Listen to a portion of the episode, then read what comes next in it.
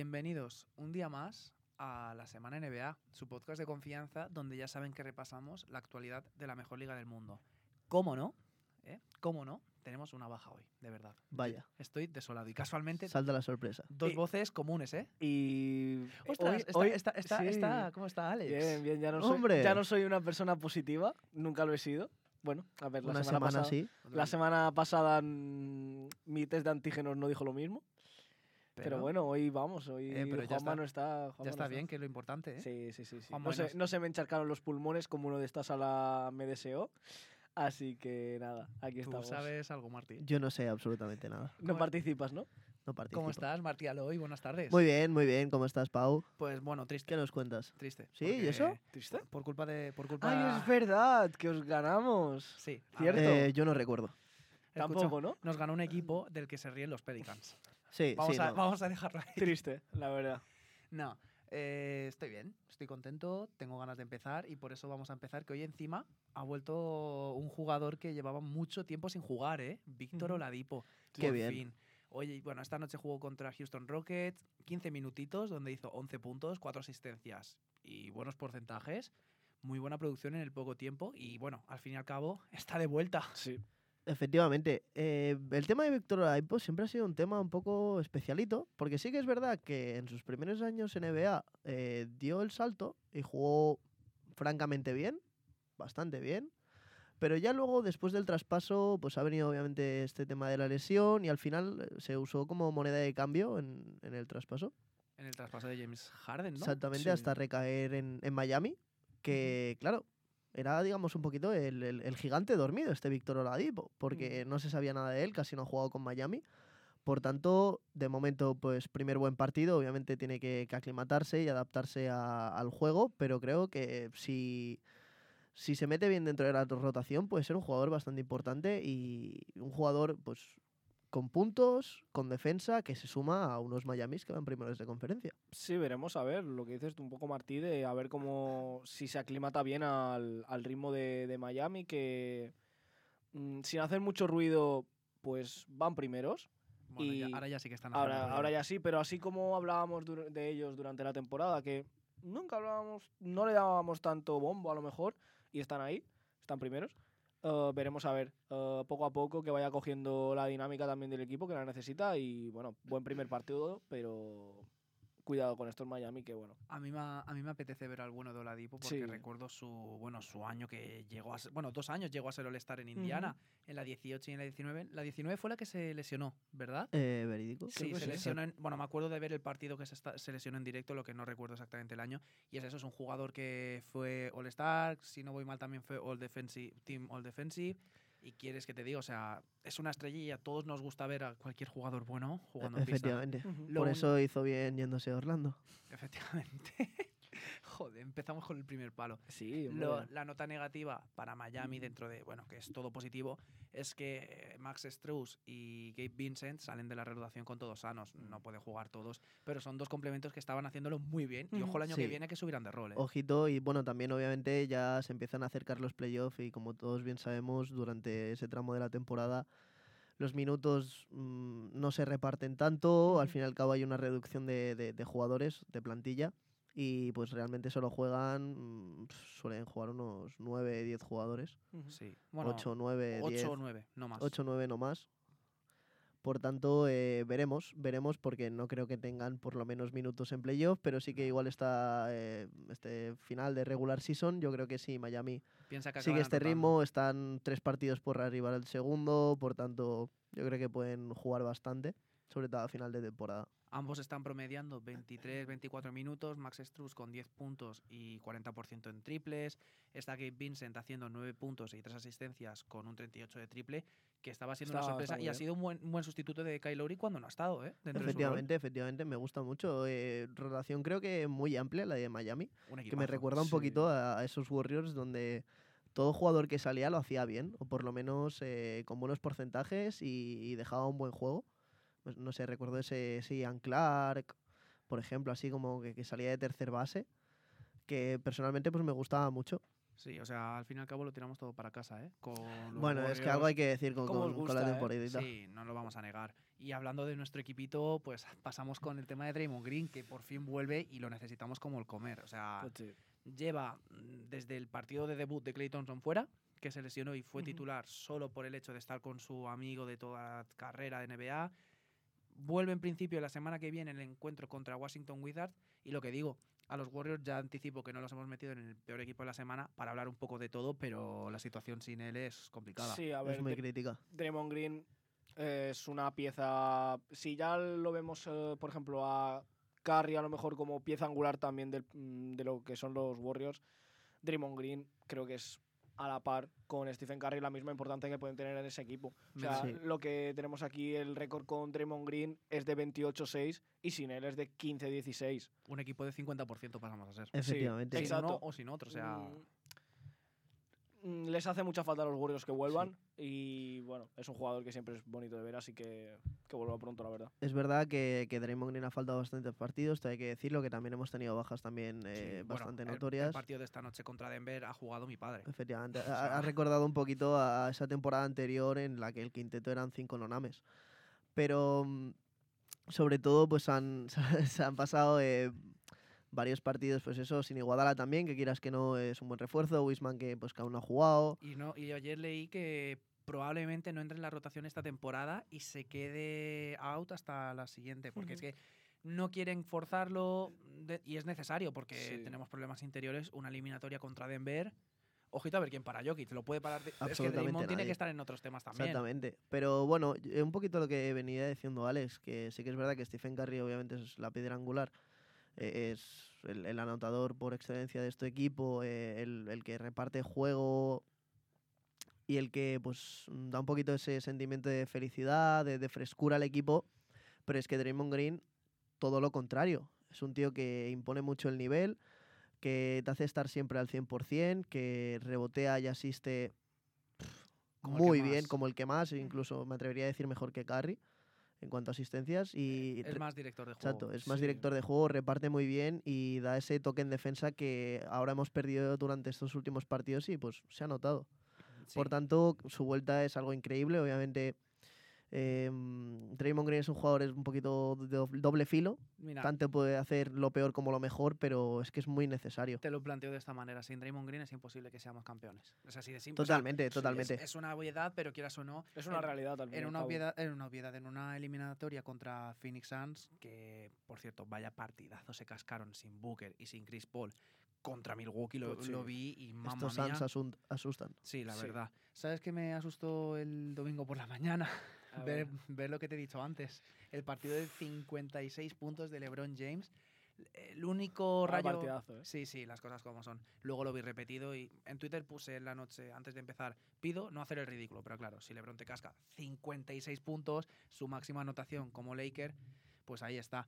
Lo que decía, el único rayo de luz, porque la- el tema Westbrook, ya estamos, ya estamos empezando a pasar uno- unas. Empieza a pasar un poco la línea roja, ¿no? Sí, esa línea que. Podemos hacer bromas, podemos al fin y al cabo meternos con cómo está jugando, pero ya lo dijo en Twitter el otro día un par de tweets de la mujer, está llegando a la familia y aquí hay que cortar. Sí, aquí ya nos estamos pasando ya un poco, que no te guste cómo está jugando ahora en Los Ángeles, pues lo entiendo, lo puedo llegar a entender, pero de ahí a la foto un poco falsa, por no decir totalmente falsa que te envié, Sí, eh, que veía que no se le daba la mano ni con LeBron, ni con Carmelo, ni con Anthony Davis, bueno, las caras que Um, le ponían, ¿sabes? las caras que le ponían, eh, estar continuamente criticándole a él, ya llegando a la familia, creo que ya es incluso un poco ya para decir, a ver, nos estamos pasando ya, ¿eh? y, y mira que nosotros somos de estar haciendo bromas, de pegar palos, pero es que Somos los primeros, o sea, pero hay que meterse con Westbrook. Al fin y al cabo, hay que meterse con Westbrook, pero no con la familia, ni Exacto, mucho menos. Exactamente, obviamente, obviamente hay que hacer un, obviamente sátira y sátira hacia Westbrook, pero sus familiares no, no juegan el partido, no tienen eh, culpa alguna. Y de hecho, él Y creo que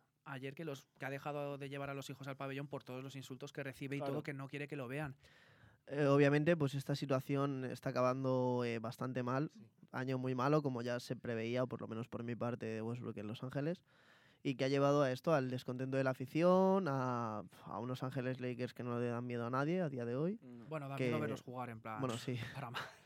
Pero, ¿me entiendes? Que, que tenemos a los Pelicans a un partido, tío. O sea, La, la mujer de Westbrook, uno de los tweets que puso es cuando me acosan a diario por los partidos de baloncesto y me envían obscenidades y deseos de muerte para mí y mi familia porque expresas tu verdad, me resulta difícil aceptarlo. Y es lo que digo. Podemos meternos con él, pero también hay que ser sinceros. No es el único culpable. Y él tampoco tiene culpa de que lo No. lleven a los Lakers. O sea, Claro. y ya no es que me ponga ahora modo defensor de Westbrook porque no, es lo que pero toca. O sea, la decisión la toma la franquicia y hay que recordar que Davis se ha perdido media temporada. Que a lo Mm. mejor con un Davis sano es un 50-32 y aquí nadie habla. claro. Sí, sí, yo creo que sí. Obviamente eh, la baja de Anthony Davis por una parte de la temporada es muy notoria. LeBron James también se ha perdido según qué partidos, Y pero esta noche no juega. em, sí que es verdad que estos Lakers, pues mira, al final no han acabado de cuajar. No van bien, veremos qué pasa a final de temporada. Obviamente los playoffs en los playoffs y igual, por ejemplo, hay un lavado de cara y de repente empiezan a jugar bien, no tiene mucha pinta. Pero no toda la culpa es de Westbrook y tampoco eh, se le puede echar en cara de esta manera. Nosotros somos los primeros que le pegamos palos porque se los merece. Sí, pero. Pero mm, bueno, no es el culpable absoluto que los Lakers estén novenos de conferencia y pues Y también, o sea, una estrella NBA como Westbrook, que ha sido MVP y ha sido no sé cuántas veces All-Star, que llegues a jugar a tu ciudad natal porque él es de Los Ángeles y tengas esta situación, debe ser, o sea, anímicamente yo no querría estar en el puesto de Westbrook porque No. me querría morir. No es solo culpa de Westbrook. Todos tienen una parte de culpa durante esta temporada. Lo hemos ido remarcando también que me acuerdo en aquella en el programa que decíamos que Fran Vogel iba a empezar a ser Cuestionado. cuestionado partido a partido. eh, ya no solo por el entrenador, ya no solo por Westbrook, por todos. Creo que los Lakers, cada uno tiene su parte de culpa que están derivando a esta mal temporada. Punto. Pero no se puede ir siempre a criticar a- al que ves fácil. Como es en este caso, a Russell Westbrook. Efectivamente. Y bueno, hay que recordar que no, no es su, digamos, sus primeras temporadas o su primera temporada en Los Ángeles. Ya, ya jugó en UCLA, en la universidad, Sí. Bueno, si me mal no refería- recuerdo. Me refería en NBA. claro. Pero sí, sí, obviamente en NBA. Y joder, cómo ha cambiado la cosa, ¿no? Sí. Mm. De ser la estrella querida que todos quieren que vaya a la franquicia de su ciudad. AKA A no quererlo. Lonzo.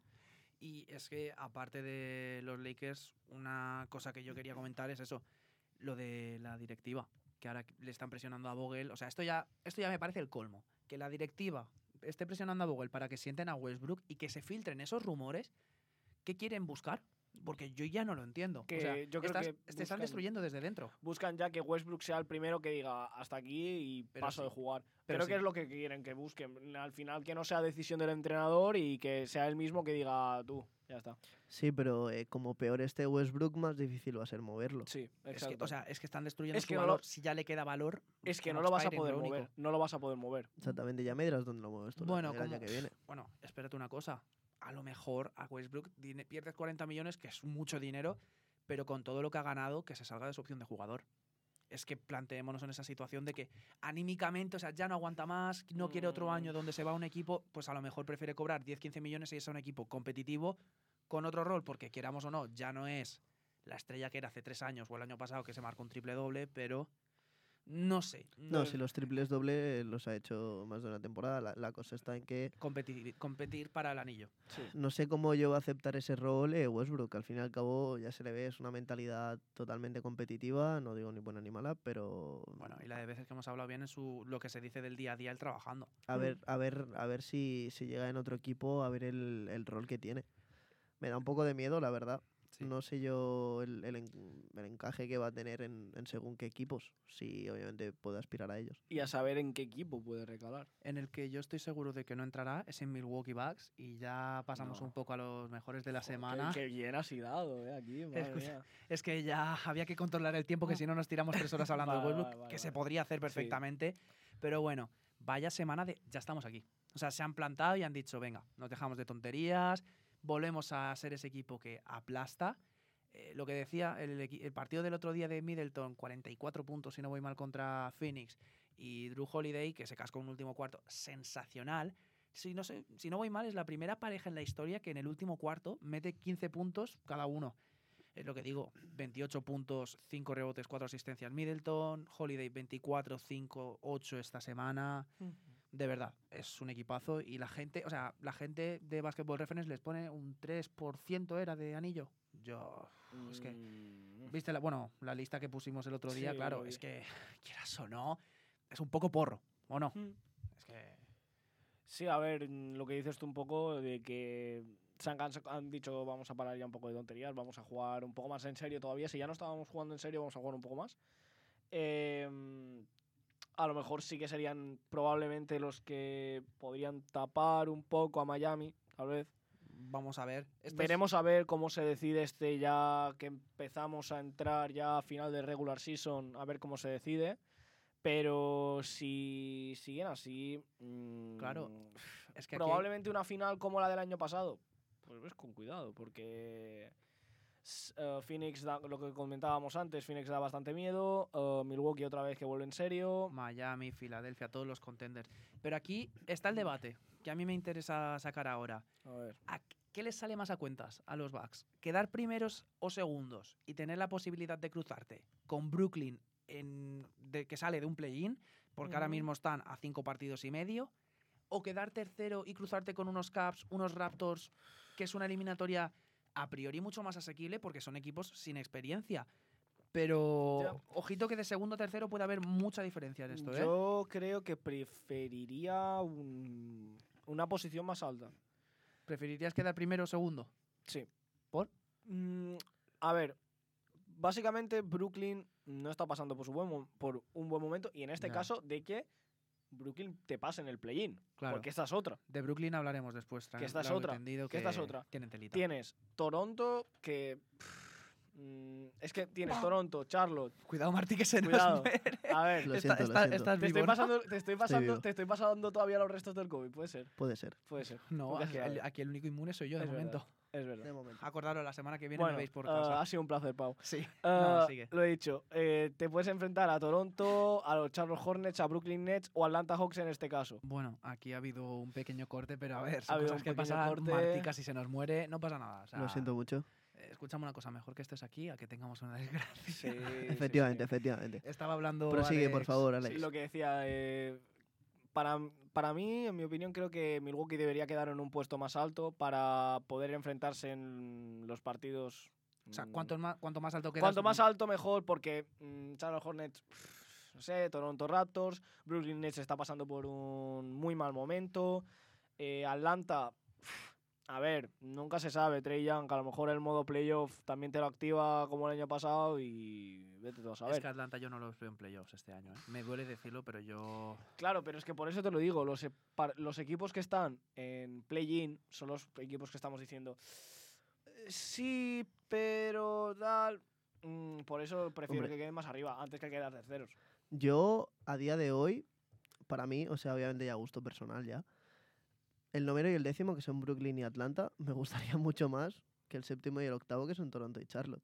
¿Te gustaría mucho más cruzártelos? No, no, no, me gustaría mucho más que entrasen dentro de los playoffs. Por supuestísimo. Obviamente, la cuestión estaría en que yo abogaría un poquito por lo que tú has dicho de igual intentar quedar tercero para encontrarte, pues eso, Es que yo me quedaría unos ahí. ¿eh? caps que están un poco mermados porque no paran de tener lesiones. Es que lo de Ar- Jarrett Allen ahora Es el, un único, palazo. es el único equipo que dices de dentro de playoff que, que ahora mismo tiene el asegura playoff, que dices Cleveland Cavaliers, es que las lesiones le están castigando día sí día también, pues contra estos, pero es que luego ves los que van a jugar el play-in y en mi opinión creo que es mejor para Milwaukee.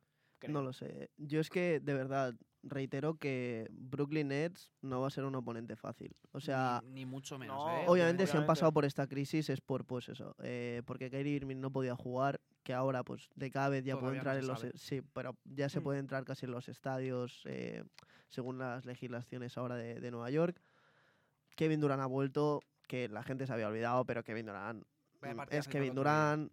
Por tanto, a mí no me haría ningún tipo de gracia encontrarme a Brooklyn Nets en los playoffs. Pero bueno, No sé. los Bucks ahora tienen el cuarto calendario más complicado, 11 de los últimos 17 contra equipos del 50% o más de victorias. A ver, es un buen final para lo que he dicho, el ya estamos aquí y coger el rodaje de vamos a jugar 15, 20 partidos serios al máximo, tendrán sus relajaciones y tal, pero llegar a playoffs en el mejor punto posible. Otro equipo que tenemos en los mejores, a Martí le gusta, Minnesota Timberwolves. 5-0 esta semana, obviamente desde el programa anterior no, la semana entera, que si no han habido pocos partidos. Victorias contra Cleveland, Warriors, Oklahoma y Portland en dos ocasiones. Y han sacado victorias sin Anthony Edwards, que solo jugó contra Cleveland Cavaliers. Muy buen trabajo del dominicano, ¿eh? ¿Estás contentillo? Estamos contentos por Cat. Hombre, es que han vuelto después del All-Star a apretar en defensa y en ataque, porque han sido la quinta mejor defensa y el segundo mejor ataque. Muy bien el equipo de Chris Flynn, que está, vamos, está, está- están séptimos, pero a dos partidos y medio de de Denver. Denver, cuidado. O sea, Cuidado porque me parecería feo y algo bastante normal en mis equipos que hagan una muy buena temporada, que justamente, pues mira, recaigan en la séptima posición del play-in, Y te entre los Lakers. dos mal partidos tontos y adiós. o lo que es peor, que te entre Pelican. Bueno, es que, es, que, es que lo de Pelicans tiene telita, ¿eh? Yo estoy con Pelicans a muerte, ¿eh? Yo A soy- muerte. Yo banco a McCollum. Te ha al carro de los Pelicans. Sí, desde- bueno, Gorga los banca aportando yo un poquito de amor sí que les tengo, pero bueno, yo estaba encima del pelícono ahí arreando. Eres un subecarros a más no poder que los palos que le hemos metido a los New Orleans Nah, sí, sí. Pero bueno, hay que decir que, que el, ya lo hablamos la semana pasada, pero el equipo que han formado me parece muy interesante. Zion de Gávez se está implicando más y si están esos cuatro jugadores que ya mencionamos, para mí, de verdad, ¿eh? uno de los mejores quintetos de la liga, sin ningún tipo de duda. Por Yo supuesto. sobre mi cadáver me veréis apoyando los Orleans Pelicans. Bueno, pero en Minnesota, que es ahora lo que nos interesa, semana clave para certificar el play-in y meterse de lleno en playoffs, porque se enfrentan a Oklahoma, Orlando, Miami, que es el más complicado, San Antonio, y un partido contra los Lakers que, quieras o no, le sacan ocho partidos, pero a lo mejor en estos tres, cuatro partidos los Lakers acaban enterrados y ya eh, lucha. ¿Tienes ganas de enterrarlos, eh? No, te lo digo Joder. Te lo digo totalmente en serio. es que los Lakers tienen el calendario más complicado de la liga de lo que queda de sí, temporada. eso sí que es verdad. Es un palazo. Pero bueno, vamos a ver. A mí me apetece verlos en play-in. En playoffs ya se lo merecerán, no se lo merecerán. Pero lo de Jokic, yo quiero que entre Jokic a, a playoff directo. O Sí. sea, Ya, ya, es que No, a- no. Aquí, aquí recae un poquito todo. es que al fin y al cabo, los que a lo mejor no entran y tú los bancas, pero no sé yo, me dan una mala espina son los Nets, pasando a los peores de la semana. Sí. tres victorias en los últimos 20 partidos. Son el, son el día y la noche comparado con los Celtics, que si no voy mal son 16 en los últimos 20 o 17 en los últimos 20. Un esperpento esto ya, ¿eh? Eh, horrible. Por eso es lo que decía antes. Mm, está, vale, Kevin Durant, obviamente, que nos olvidamos ya un poco, como que decimos Kevin Durant, sí. Pero. El mejor anotador de la historia, exacto, todo lo que quieras. exacto, pero exacto. Está, está un poquillo solo, ¿eh? Exacto. Un poco bastante. Eh, Irving, que parece que sí, pero que no. Mm, La polémica que tuvo el otro día, bueno, vaya el comentario que soltó. Otra más. en fin. Otra más. No, no es muy querido por Boston, que digamos. No. Y casualmente por las mujeres, hoy, siendo el Día de la Mujer, no Sí, es muy querido. no, la verdad es que no. Que es que, ¿qué quieres que te diga? Un comentario un poco machista. Sí, Sí, un vamos a poquito ser- desafortunado también, obviamente. Es Kyrie, o sea, se le da igual completamente Hmm. lo que diga. De una persona que es terraplanista, ¿qué puedes esperar? Efectivamente. Pero el otro día del partido de Boston, tengo que admitirlo, lo ganan con Ben Simmons. O sea, está un partido muy igualado que Boston lo gana jugando al ataque y bueno, el partido de Tatum que es histórico, todo lo que tú quieras. Pero este está fuera, en teoría, todo marzo. Ya de por sí no jugarán ni de coña el partido contra Filadelfia de este jueves.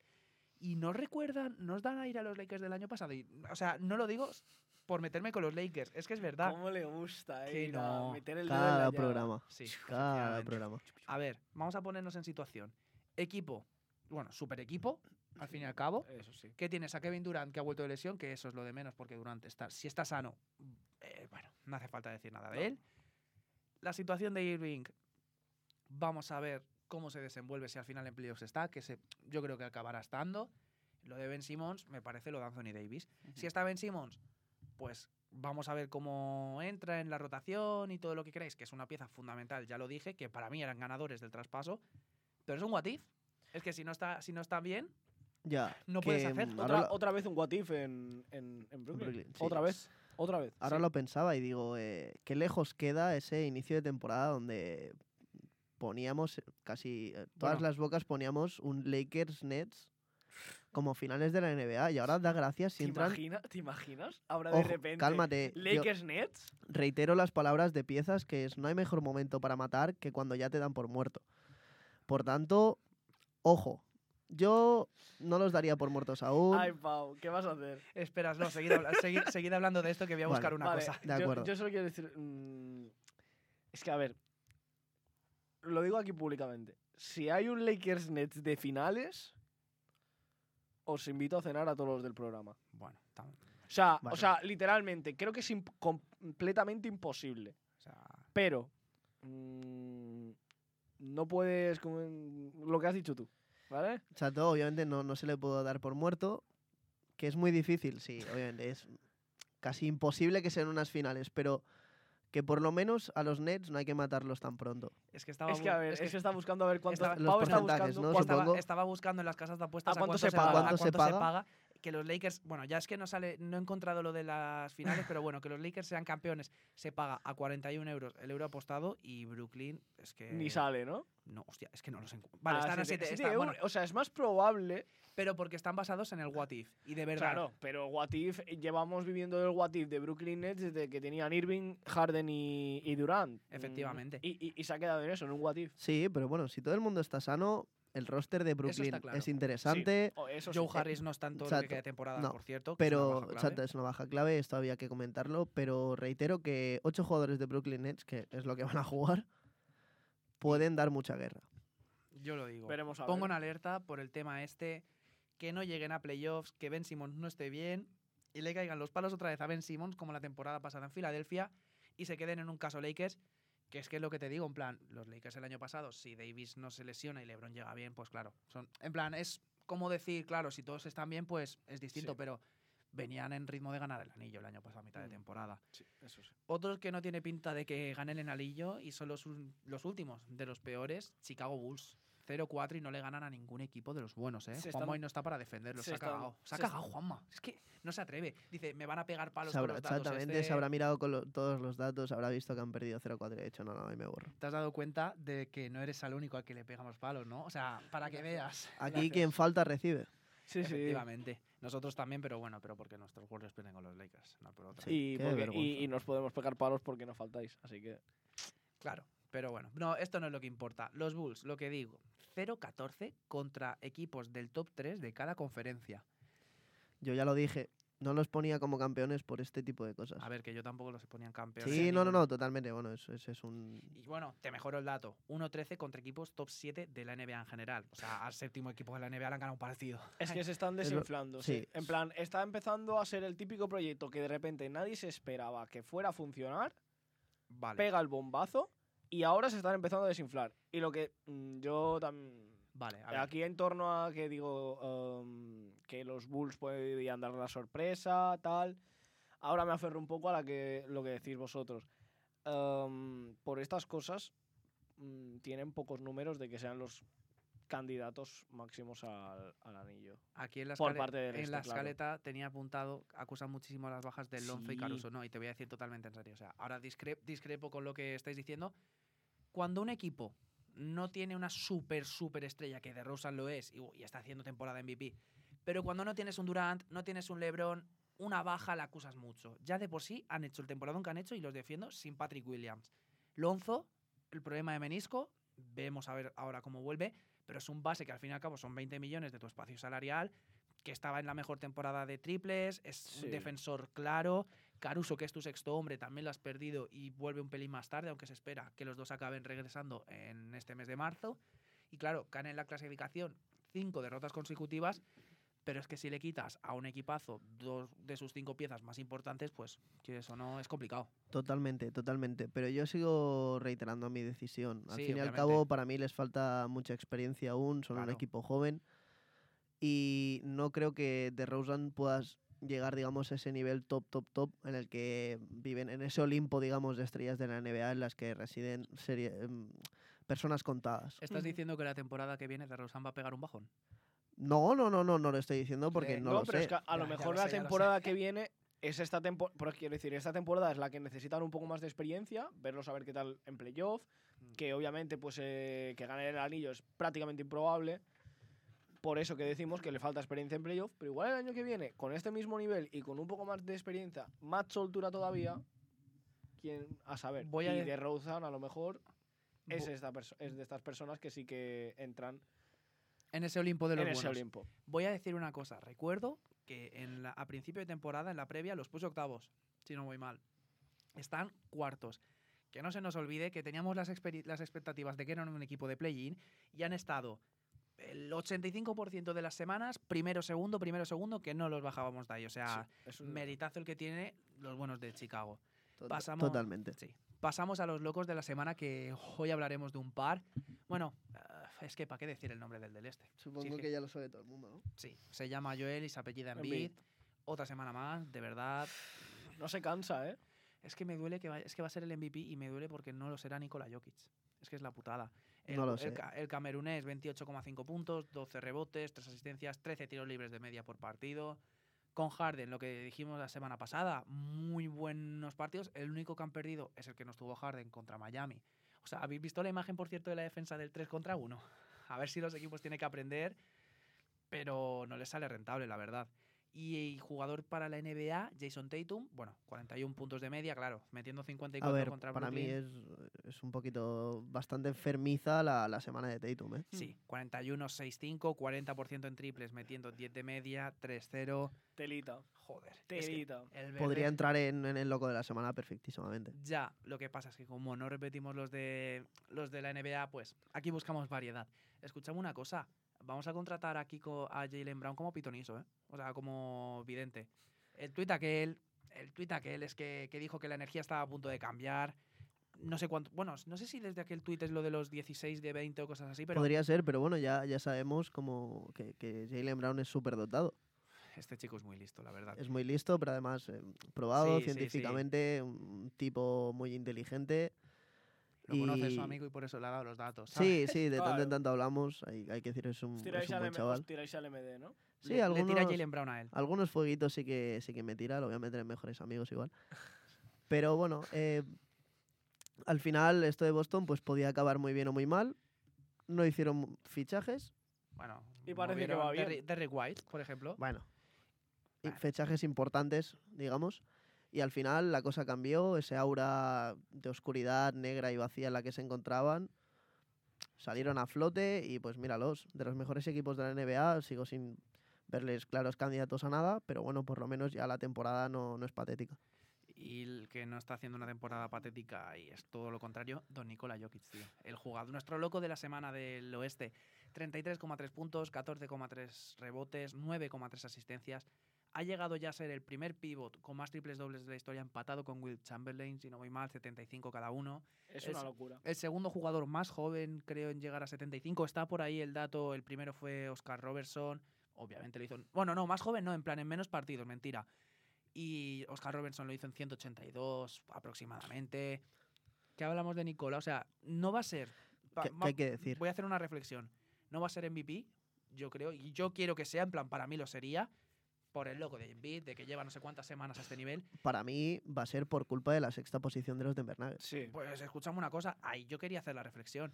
Estás a cuatro partidos del tercero sin Jamal Murray en toda la temporada y sin Michael Porter Jr., que al fin y al cabo ha estado casi toda la temporada O sea, fuera. ima- Ojo. im- imagínate si llegan a estar. Es- Ojo, yo, yo no estoy, quiero decir, no quiero, sea, sí, sí, obviamente no quiero devaluar, pero por el mero hecho de, quedar de- sextos. O sea, no de, lo de lo que hace la NBA con este tipo de cosas, por muy bien que juegues, quedar sexto de conferencia, además en la Sí. conferencia, digamos, floja de este año, no creo que te dé para ganar el MVP. Quiero decir, Sí. para mí, por méritos, obviamente, se lo, merece, se lo merece más Jokic por el simple hecho. Ya has cambiado tu versión de hace dos semanas que se lo dabas a Embiid. No, bueno, bueno, yo soy Embiid, obviamente, por las burradas que está haciendo y Mm. por tener a Filadelfia segundo, pero Casi lo a obviamente- por, en plan, por méritos, para mí, por la meritocracia, Es que Nicola, Nicolás Jokic esté llevando a Denver Nuggets, un Denver Nuggets sin sus estrellas, que vuelven en principio este mes alguno que otro. a estar ojito. sextos. Por tanto, obviamente por meritocracia se lo merece muchísimo más Jokic porque me parece algo mucho más difícil hacer. Pero creo que se lo van a dar a Joel Embiid y no me parece tampoco ningún No, ultraje obviamente. ni ningún No me- atraco. No me, parece ningún atraco, pero para mí es Jokic. O sea, también la narrativa de que se lleve dos MVP seguidos sin ser tampoco el prototipo de jugador que queda primero y primero en conferencia, gana un anillo o algo. No sé, para mí ya sabéis mi, mi, lo, mi enamorado, lo enamorado que estoy de Nikola No, Jokic. yo también, obviamente, me parece bueno, el mejor pivot. y Pero ya te digo, siguiendo los criterios establecidos por la NBA, no creo que se lo den. me la pelan un poco los criterios de la NBA, para que engañarnos. Y el jugador de la semana, el jugador de la semana en el oeste para ellos es Carl Anthony Towns. 28 puntos, 9 rebotes, 3 asistencias, lo que decíamos antes. Está desde aquellas declaraciones de Edwards de que de- le, tenía, le incitaba más a ser más canalla y todo esto, se ha vuelto modo rebelde y se le ve otro aura, ¿eh? Muy bien, nada, me gusta, me gusta a mí este, gusta el este chulo modo Towns. chato, el cholito Towns, este modo rebelde, este canallita. Al final hay que tener un poquito de carisma. Tener carisma creo que incluso te- te hace mejor jugador, te hace mm, tener más números, eh, salir muchísimo más, digamos, en, en prensa, etc, etc. Y al final que se hable mucho más de ti, te retroalimenta y eso influye bastante, creo, en, en tu posición. Y al final, Sí. pues mira, ahí está, siendo un loquito de la semana. Sí, una semana más, que no- ya no es la primera y no creo que sea la última tampoco. No, porque, Alex, hoy con esta Juanma nos traes tú las clasificaciones. ¿eh? un repasillo rápido. tengo, tengo este honor, ¿no? De la Sí, clasificación. Te lo damos, te, Te lo lo damos. mere- te lo mereces. Qué bien, espera. Voy a Venga, se va a preparar y Sí, todo. uf. Venga, bueno, dale. en primera posición en el este tenemos a Miami Heat, que decíamos Sí. eh, un poquito el tapado de esta temporada. Le siguen los 76ers, después los Milwaukee Bucks, Chicago Bulls, Boston Celtics y Cleveland Cavaliers cerrando los playoffs. Vale. Y luego en el play-in tenemos a Toronto Raptors, Charlotte Hornets, Brooklyn Nets y Atlanta Hawks. Y cerrando la clasificación Washington Wizards, New York Knicks, Indiana Pacers. Y como siempre cerrando la- los dos últimos puestos, Detroit Pistons y Orlando Magic. Quiero hacer dos apuntes y casualmente entre el 9 y el 11, imaginaros ahora mismo un partido a cara de perro entre Brooklyn y Atlanta. Dios. En la- o sea, partido de eliminación. estoy Es que ya sintiendo, no es Martín, séptimo octavo. Siento- ¿estás sintiendo cosas? Siento yo, las, cositas. yo las estoy sintiendo, ¿eh? Y el otro día sentí Siento cosas aquí abajo. Hablando, hablando también, o sea, hoy estarás muy contento. Tenemos a Towns como jugador de la NBA y por fin que ha debutado con Washington. Bien, sí, he visto el... 25 bueno, el- puntos en 20 minutos. y un señor mal. tapón, Sí. una señora chapa. Contento, es que me gusta, no, no sé qué me pasa, creo que soy muy, muy europeo, creo que soy muy, muy nacionalista europeo con estas cosas, pero los banco mucho. Obviamente supongo que por jugar, A menos eh, a Gobert. por Pero- jugar pero eso de, es de visitantes. Y el hecho de que, que les vaya bien a jugadores europeos me, me pone contento. Al fin y al cabo demuestran el nivel que hay Europa, que, que no, es, no es poco. Y muy bonito, los Washington Wizards me, me da un poquito de pena, están ahí a un partidito y medio del play-in, que empezaron tan bien y Se cayeron, al fin y al cabo se cayeron, obviamente. Pero veremos. Uf, es que un Brooklyn Nets Atlanta Hawk de play-in puede ser demoledor, ¿eh? Y los, los Knicks, por cierto, que han ganado dos partidos seguidos. ¿eh? Historia, esto es historia del baloncesto. En el oeste. En el Alex, oeste, los Phoenix Suns, líderes en solitario, 51-13. Dan mucho miedo estos Phoenix Suns. Una semana más. una semana más. Eh, están ahí, ahí en segunda y tercera posición Memphis Grizzlies y los Warriors. Eh, van 44-22 y 43-22. Estamos cayendo en picado, Martín. Estamos Pero eh, picado. tranquilos que entráis tranquilamente. Bueno, que no acabemos quintos. Sí. Utah Jazz, Dallas Mavericks y Denver Nuggets cerrando playoff. Y luego en play-in Minnesota Timberwolves, Los Ángeles Clippers, Los Ángeles Lakers y los New Orleans Pelicans cerrando el play-in. Que le sacan ya Exacto. dos partiditos a los. Le Blazers. sacan dos partiditos a los Blazers y están cerca de los Lakers. Muy criticados estos Pelicans, igual que, que fueron criticados los Raptors a principio de temporada, que yo decía que no iban a ganar ni media, y míralos, ahí, los están. tienes. Y sería la y- boquita. Y ojito que no sea un partidito de por la plaza en play, de, de play-in, perdón, Lakers Pelicans. Y Brandon Ingram echando a los Lakers. Es que, es que Uf, nos van. Qué sería carita, pre- Y yo- O precioso. sea, después de la daga que nos clavó el año pasado LeBron James. Quiero llorar. qué carita nos va, se nos va a quedar cuando los Pelicans nos eliminen. Sí, bueno. En fin, y luego Y cerrando. si no, pues los Minnesota Timberwolves de D'Angelo Russell. Siempre hay un- algún ex-Laker por ahí que, Sí, puede, que... que- pueda arruinar vidas. la sí. mano negra, ¿no? Hmm. Y luego cerrando la clasificación ya por y fuera de playoff y play-in, Portland Trail Blazers, San Antonio Spurs, Sacramento Kings, Oklahoma Pick Thunder y cerrando la clasificación Houston Rockets. Sacramento empezó muy bien, pero después del traspaso 4-8, si no voy mal. Es A que- ver, los chicos van a por el récord de, de la franquicia con más años seguidos sin entrar de los playoffs. Oye, hay y que pues- aparecer en los anales de la historia. Exactamente, obviamente. Hombre. Apoyemos la causa de Sacramento. Y una- un pequeñito apunte de esta clasificación, la distancia entre partidos es lógica, pero del séptimo al décimo, bueno, quitando los Pelicans que se han ido moviendo, que Denver, Minnesota, Clippers, Lakers son cuatro puestos que llevan fijos no sé cuánto tiempo. Esto sería de Sí. mirar, pero se han establecido como el que más. Martí, tu palito de la semana, venga, que me apetece escucharlo. Pues mira, mi palito de la semana, y aunque nos duela un montón, va para los Warriors. Ahí está. Vale. Era, creo que era algo obvio, pero esto está siendo demoledor. Quiere decir, entro a mirar los partidos, entro a mirar los resultados y entro con tristeza. Quiere decir, cojo ¿Contra el paquete de pañuelos antes de entrar y, ¿Contra y- quién y hemos no por algo bueno, noche? sino por secar lágrimas, obviamente. Eh, está siendo bastante vergonzoso. Quiere decir, Minnesota nos tiene como, como padres. Nos Sí. tiene, o sea, Sí, somos es- sus hijos. Obviamente.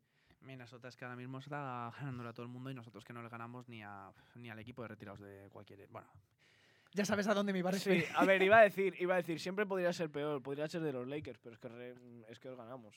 Sí, la verdad. Lo siento. Con un maldito enfermo que se llama LeBron James, que nunca damos por muerto, pero sí, sí, sí, sí. Vale. Una derrota dura. Pasamos ya con la patata caliente. Hoy he traído una camiseta y los que lo estén viendo en formato audiovisual ya sabrán a qué nos referimos, ya sabrán de qué queremos hablar hoy. El loco Doncic y sus Dallas Mavericks. Locura Doncic. Madre mía, está, es que está a un nivel espectacular este chaval, tío. Yo, de, de verdad, se me acaban los calificativos, aunque últimamente está recibiendo mucho hate por el tema, bueno, ayer lo que tuvo con Rudy Gobert, bueno, las palabritas que tuvo para el banquillo de Utah. Ojo, ¿eh? eh, ahí hab- hablando con Juan Hernán Gómez, ¿podrías Bueno, eso es- recrearlas? Eso es, lo que, eso es lo que creemos. ¿Podrías recrearlas? Eh, no, dilas tú. No, no te gustaría, ¿no? Ya Martí, haz lo tuyo. Sí. Este tío es un hijo de puta. sí, efectivamente. Don Sitch no se quedó para nada callado hablando con, con el español, que espero que acabe en el Barça a final de año.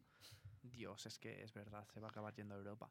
Pero Sí. bueno, volviendo con lo Volviendo al que tema queremos, sí, Doncic, vamos efectivamente. a centrarnos un poco. El nivel de Doncic. Ah, pegó, o sea, después de la lesión, en 2022 pegó el clic y dijo, ya está, hasta aquí. Está ya en 28 puntos esta temporada, 9 rebo- 9,3 rebotes, 8,8 asistencias que son career high. Bueno, eh, son cosas que nos tienen acostumbrados, pero que Nos no tiene deberíamos, acostumbrados un chico de 23 años, recién Efectivamente. cumplidos. O sea, que no se nos olvide. Es que básicamente desde que volvió, pues mira, bueno, desde que vol- ya lleva en los últimos 15 partidos 34 de media, 10 rebotes, 8,8 asistencias. qué auténtico animal. Es, una- es un auténtico enfermo el de, el de Ljubljana. pero es que si sigue así va a acabar va a acabar en la lucha por el MVP. Bueno, ya lo metimos a, fin- a, a principios de temporada, De hecho, yo lo, de hecho, yo lo metí como MVP, pero a ver, ni de coña. obviamente. Ni de coña. Bueno, Se lo va a llevar antes o Embiid o Jokic se va a llevar el segundo, antes que Luka Doncic. Pero es que este nivel creo que lo- si quiere el MVP, aparte de que Dallas Mavericks tiene que tener una Ahí- buena posición en la yo. clasificación, este ritmo lo tiene que mantener toda la temporada. ahí quería yo llegar. Veremos por algún, bueno, el año que viene esperemos que ya empiece desde el principio y que este nivel no nos tenga acostumbrados a que sea a partir de enero, que sea un motor diésel al que le cuesta arrancar. Yo creo que este año probablemente, y él ya lo dijo, que a él le afectaron todas las críticas que recibió por el físico y todo. Vamos a ver si es el año del cambio, el chip mental, porque el año que haga eso va a llevarse dos MVP seguidos, va a llevarse un anillo por lo menos y Sí. un par. Bueno, no lo sé. Yo este del tema de anillo, yo estoy bastante preocupado. A mí el roster de Dallas me da muy poco miedo. Me parece un roster muy pobre. Por un mero hecho, y es que los interiores no están para nada bien reforzados y creo que Luka Doncic está muy solo. A mi parecer, obviamente. Sí, sí, obviamente, claro. No tienes, una, no tienes un nombre. El problema, por ejemplo, que tienen ahora es que no tienes un nombre. Está Marjanovic, que está para lo que está. Está Dwight Power, está Maxi Cleaver, que está teniendo, están teniendo los dos un papel muy... Obviamente. Un rol muy definido. Sí, Y hoy no sé a quién se lo veía en, en Twitter, que preguntaba, ahora hablaremos en casos concretos de jugadores, si eh, básicamente no era la mejor rotación de jugadores, o sea, de jugadores de rol, si no era el mejor, la mejor, el mejor roster con jugadores de rol en sí. sí, sí, sí, obviamente podría ser. Al fin y al cabo eh, están quintos, Sí. haciéndolo muy bien y no dejan de jugar con, con Maxi Cleaver y con Dwight Powell, que al fin y al cabo que, que Doncic es el que los hace tan buenos. A lo mejor Hmm. habría que verlos fuera de Dallas para decir, ostras, a lo mejor lo está haciendo Doncic, ¿sabes? Pero queremos hablar aquí cómo ha afectado la salida de Porzingis, porque ahora esto está implementando un juego mucho más coral, que ya de por sí lo era. Pero, por ejemplo, Dinwiddie, que en, en Washington no salió bien. No salió bien, salió obviamente. rana, y ahora está haciendo unos números, bueno, estaba promediando 44% en triples, si no voy mal. Efectivamente, Está- pero está e- loco. es lo que decimos siempre, esto como la vida misma. Cuando sales de un sitio, ya sea pues entorno laboral, eh, ya sea tu pareja, lo que tú quieras, en el que tú no estás a gusto, cuando te vas a otro sitio y las cosas obviamente al principio pues los coges con otra mentalidad, estás tienes otro aire. Al fin y al cabo la cosa mejora quieras o no. Por un, por un mero tema de actitud. Sí, exacto. Y si estás cómodo, todo va a ir mucho mejor, todo te va a parecer fantástico, todo te va a gustar mucho más que antaño, Por tanto, ¿qué hemos encontrado? Pues un Dinwiddie con un nivel que sí que queríamos verle en Washington, pero que no hemos podido verle. Es que desde que ha llegado a Dallas, sus promedios de temporada son 13,5 puntos mm, y asistencias y tal, 18 puntos desde la llegada al equipo de Doncic, 44,7% en triples, tirando casi 5 por partido y muy bien, 4,8 asistencias, sexto hombre, que es un rol que le ha venido a la perfección. Y quieras o no, que estés jugando al lado de Luca te quita un defensor normalmente de encima. Y bueno, lo está aprovechando a la perfección, lo que afecta también, a, también al rol de Jalen Branson, que se hablaba tanto de él, ahora ha quedado un poco más relegado a un segundo plano con la llegada de Spencer. Pueden jugar los tres juntos. Y no recordaría, por ejemplo, a los OKC de Shea, CP3 y Ruder, porque es un, es un equipo, o sea, Sí, literal. por Mm, confección es parecido. Sí, sí, sí, sí. Yo ya te digo, en plan, igual por posicionamiento, digamos, yo sería un Branson, Widdy, uh, Doncic, en plan, poner a Doncic Claro. de Sí, tres, de que al fin y al cabo es el más corpulento, es el más grande de todos y creo que puede aceptar esa posición. Aunque al fin y al cabo, bueno, es al o sea, de- da igual las posiciones porque los emparejamientos ya la NBA va Efectivamente. fuera. Sí. Pero a lo mejor es mucho más fácil que, bueno, va a seguir siendo el base, quieras o no. Totalmente, pero por ejemplo el hecho de subir la pelota, que esto es algo que siempre se habla bastante, el mero hecho de que tener que pasar de campo cada vez que la subes eh, desgasta mucho, tanto físicamente como mentalmente.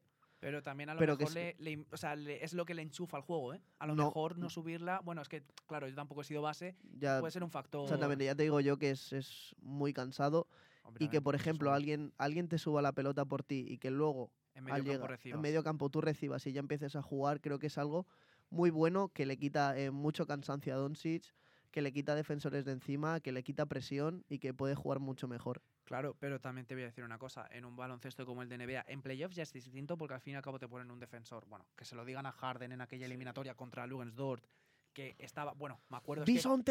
Es que me acuerdo, me acuerdo de haber de cubrir aquella eliminatoria en el diario en el que estaba, ver los siete partidos y las defensas de Dort, que ha evolucionado muy bien en ataque y lo que quieras, pero es que al fin y al cabo puede ser un problema de desconexiones, de que a lo mejor Doncic prefiera el tener la pelota, subirla a su ritmo y tal, Hmm. que es lo que dices, o sea, es cansancio, pero físicamente lo que decíamos antes de que si está mucho mejor desde el principio y todo, y a lo mejor no se pega tres semanas seguidas de desconexión total, Exacto.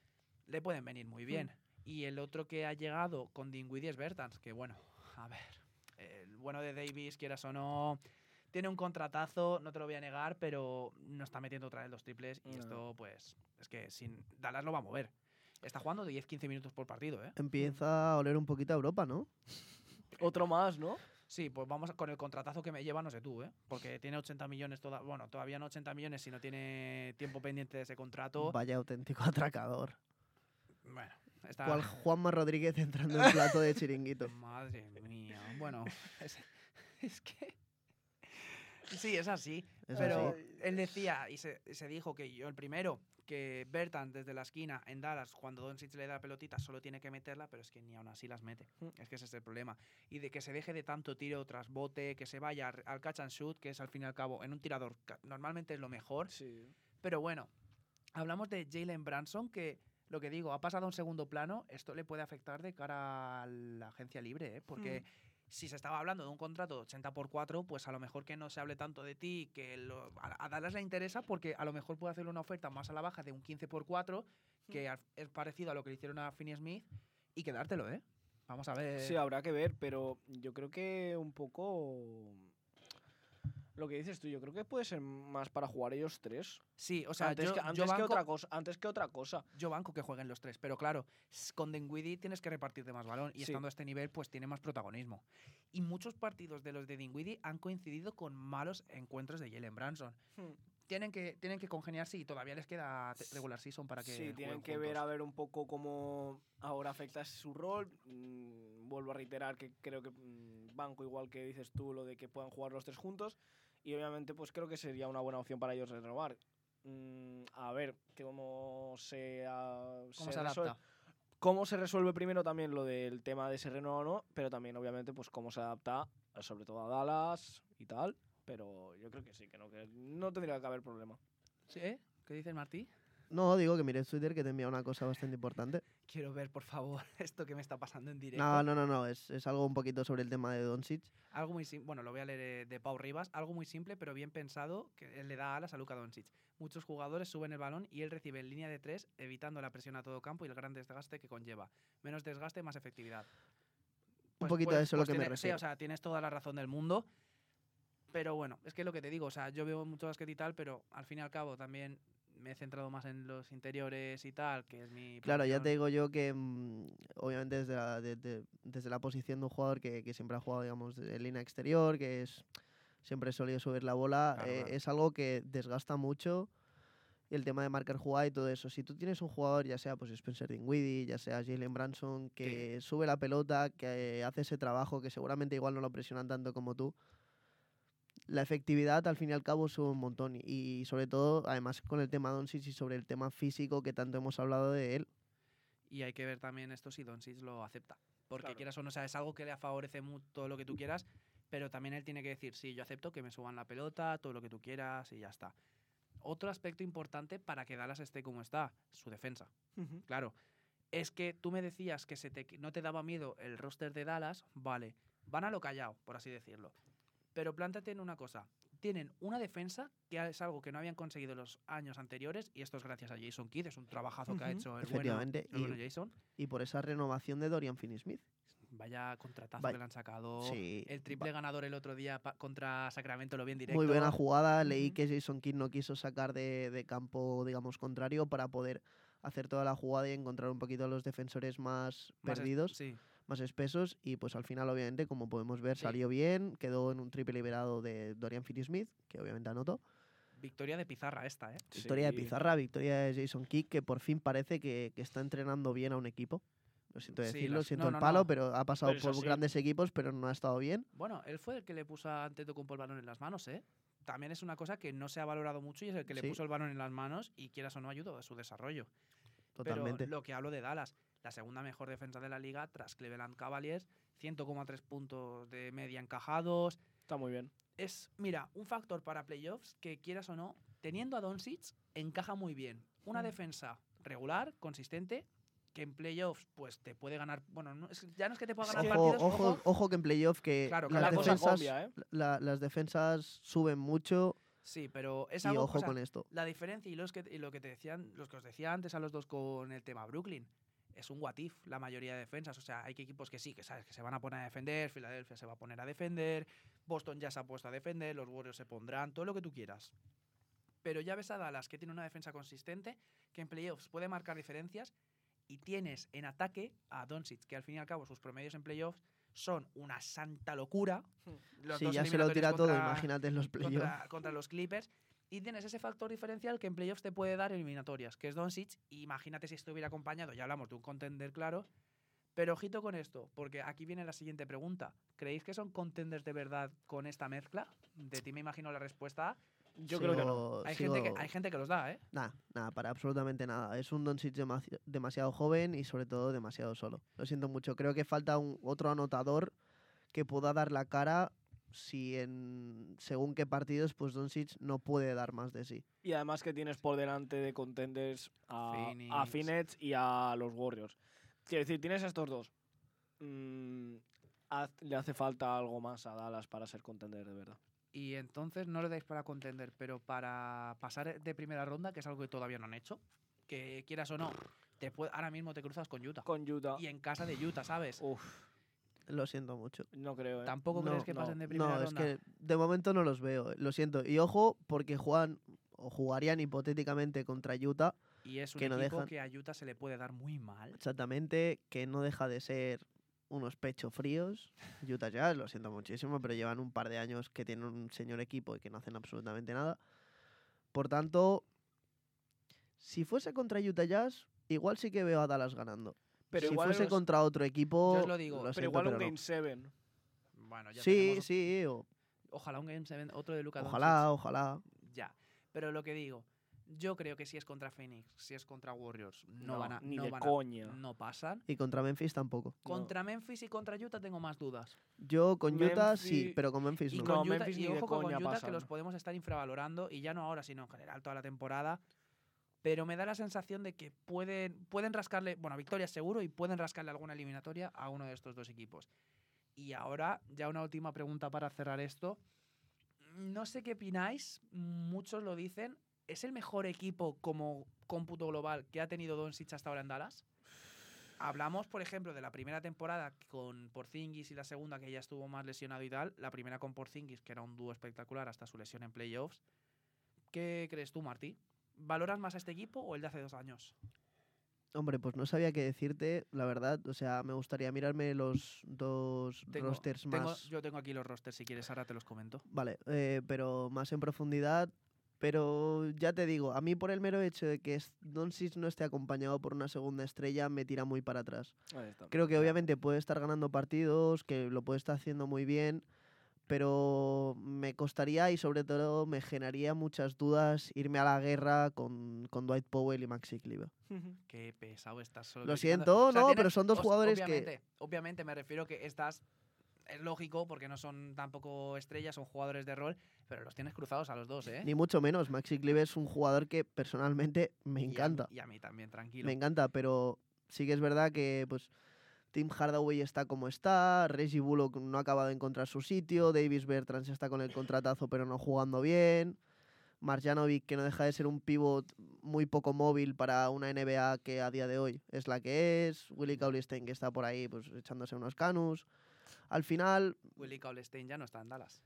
Ay, es verdad. Claro, está- Es verdad, es verdad, está cortado, está se fue- cortado. bueno, se fue a Filadelfia y luego lo Ay. cortaron. Por Efectivamente. de Jordan, que tiene telita lo de que sigan fichando a de Jordan. Lo de NBA. Andrés Jordan que está pasando por los mejores equipos de la NBA sin por, por amistades, las cosas como son. Sí.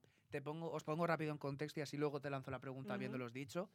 Luka Doncic, Porzingis, Hardaway, Seth Curry, Trey Bark, Dorian Finney-Smith en un rol mucho más pequeño, Dwight Powell, Maxi Kleber, Jalen Branson, Barea, Wright, Marjanovic. Esto era Para mí no hace falta que sigas. Para mí este equipo me parece Sí. muchísimo mejor ¿Te parece que el muchísimo actual. mejor el de hace dos años que el de ahora? Sí, ¿Tú, Alex? Totalmente de acuerdo, también. Eh, hay mucho más nombre, hay mucho más peso de equipo. Y el de este año, mm, Luka Doncic está bastante solo. El de hace dos temporadas quedó fuera temporada de la pandemia, quedó 43, ve- 43-32. Este va 40-25, ritmo de superarlo obviamente por Sí, número sí, y sí. tal, es- Sí, pero no se puede coger. Este tiene a Dinwiddie, Niglikina, Doncic, Branson, Sterling Brown, Tim Hardaway que está lesionado, Josh Green, Bullock. ya lo estás leyendo tú, creo. Sí. En plan, Pero voy a decir una reflexión final para mí. Los equipos ganan más, ganan más que los nombres. Sí. Estabas diciéndome totalmente por nombres. Y aquel equipo, yo creo que con un Porzingis sano pasaba, pero me gusta más, por ejemplo, la defensa. O sea, es más consistente la defensa y es lo que os digo. O sea, una defensa en playoffs me parece muy importante y algo que no tenían antes, ¿eh? sí que es verdad. No, no, no, totalmente de acuerdo. Pero también hay que decirlo, que ellos hayan puesto el listón de defensa aquí y que los otros equipos estén aquí, creo que en los playoffs esto Se se, va a igualar. Se va a equilibrar todo mucho. Repetimos, los playoffs son algo totalmente diferente. Por sí. tanto, que a mí en temporada regular defiendan muy bien, me parece perfecto. Obviamente me parece algo normal y que tendrían que hacer todos los equipos, pero entiendo que jugando los partidos que se juegan, pues no, no se dé tanto el máximo. Pero cuando las cosas se equilibren y pues tenga que prevalecer un poquito más el ataque sobre la defensa, a ver qué pasa. Bueno, veremos. con esta reflexión final de Martí cerramos el programa de esta semana. Espero que les haya gustado. Como siempre, ha sido un placer estar con vosotros y hoy con Alex de vuelta. A ver si la semana que viene Igualmente. nos juntamos otra vez los Sí, cuatro, que es estaría que bien. Estoy hasta los cojones bien. de que siempre falte uno, tío. Es que nos, nos hace sobreactuar más, ¿eh? Exactamente. qué Como mal, si- qué mal. Como si supiéramos de Todo mal. Como si- Espere- Esperemos que les haya gustado. Nos vemos la semana que viene. Un abrazo. Escuchadnos y vednos en el audiovisual, que os va a molar mucho, Sí. Siempre. quieras o no. Y venga, hasta la próxima. Chao. Chao, chao, Chao. chao, chao.